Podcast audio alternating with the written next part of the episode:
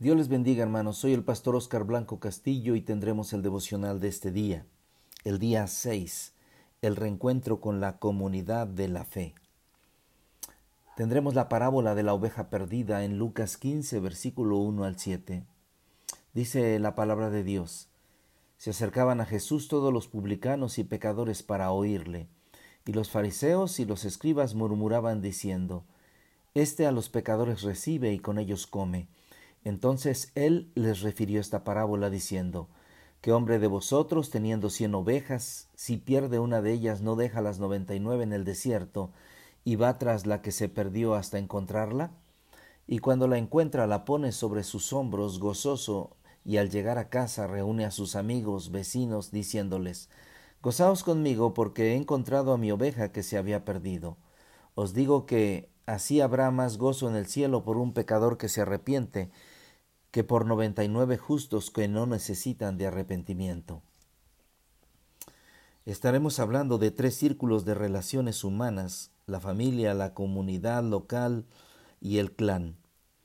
Eh, digamos que se trata de la esfera biológica, biológica, de la esfera geográfica y de la esfera de la voluntad. Veamos lo que nos enseña la oveja perdida, esta parábola. Las parábolas en este capítulo se dieron en respuesta a las críticas de los escribas y fariseos. Eran religiosos de los tiempos de Jesús. Y la crítica hacia Jesús es que él había recibido a pecadores y había comido con ellos. Estos pecadores eran judíos, que no estaban obedeciendo a la ley o a las tradiciones de los ancianos. Jesús ya había dejado en claro que él vino a salvar a los pecadores, y no a los que se consideraban justos, tales como estos escribas y fariseos. Jesús vio a estos pecadores por lo que en realidad eran ovejas perdidas que necesitaban de un pastor, hijos perdidos que necesitaban estar en, compañerismo y en comunión con el Padre. El pastor es responsable por cada una de las ovejas, y si una se perdía o la mataban debía pagarlo de su propia cuenta. Las ovejas se perdían por su necedad, se alejaban y no veían el peligro en que se encontraban. Jesús vino a buscar y a salvar lo que se había perdido. Nótese el énfasis en el gozo. El pastor se goza, los vecinos se alegran, y en el cielo hay gozo. ¿Qué quiere decir estar perdido? Significa, como la oveja, estar lejos de la seguridad y en peligro.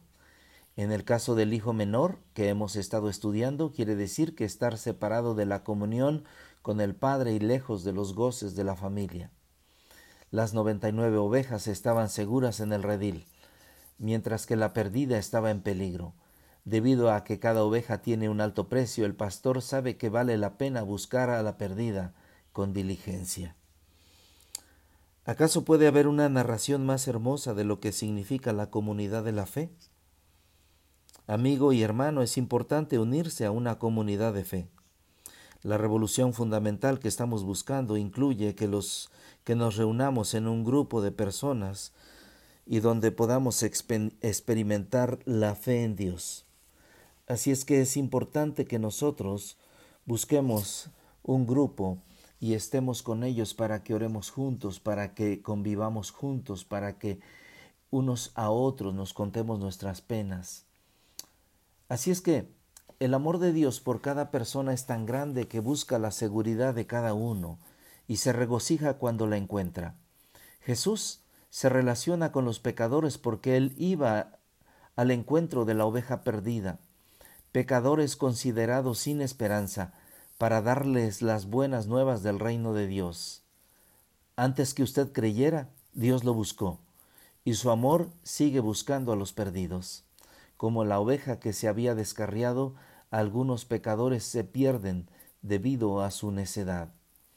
Pero Jesús cuenta esta historia, esta parábola, pero dice algo en el versículo 7, lo dice a, estos eh, hombres que lo están criticando, a estos religiosos, a los fariseos y a los escribas. Dice el versículo 7, os digo que Así habrá más gozo en el cielo por un pecador que se arrepiente, que por noventa y nueve justos que no necesitan de arrepentimiento. Así es que podemos ver cómo cuando encuentra la oveja, se la pone en sus hombros con gozo. Al llegar a casa reúne a sus amigos y vecinos diciéndoles, vengan, gócense conmigo porque he encontrado a mi oveja que se había perdido.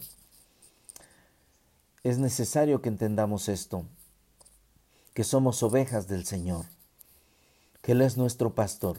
Jesús dijo, yo soy el buen pastor, el buen pastor su vida da por las ovejas. Y Él, y él quiere que estemos con Él, que nos reunamos cada día, que haya un encuentro, una revolución fundamental en nuestra vida. Hemos estado hablando de reencuentros con Dios y ese reencuentro con la comunidad de la fe.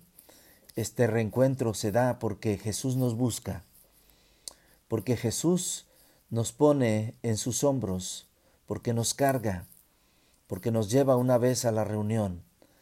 Y Él dice que reúne a los amigos y les dice, vengan y gócense conmigo.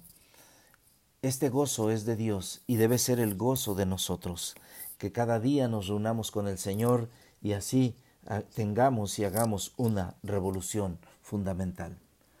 Oh Señor, pongo en tus manos a cada uno de, de las ovejas, en especial a las descarriadas. Te ruego que tú, Padre Celestial, les hagas entender del amor que tienes por ellas, de ese amor tan grande que vas en su búsqueda, en su búsqueda para que no se dañen y a pesar de que estén perdidas, que tú Padre Celestial las traigas al rebaño. También te pido por las que están en el rebaño, que podamos entender que separados de ti nada podemos hacer y que necesitamos estar junto a ti. Te pedimos esto, Padre, en este día, en el nombre que es sobre todo nombre, en el nombre de Cristo Jesús. Amén. Que Dios te bendiga, hermano.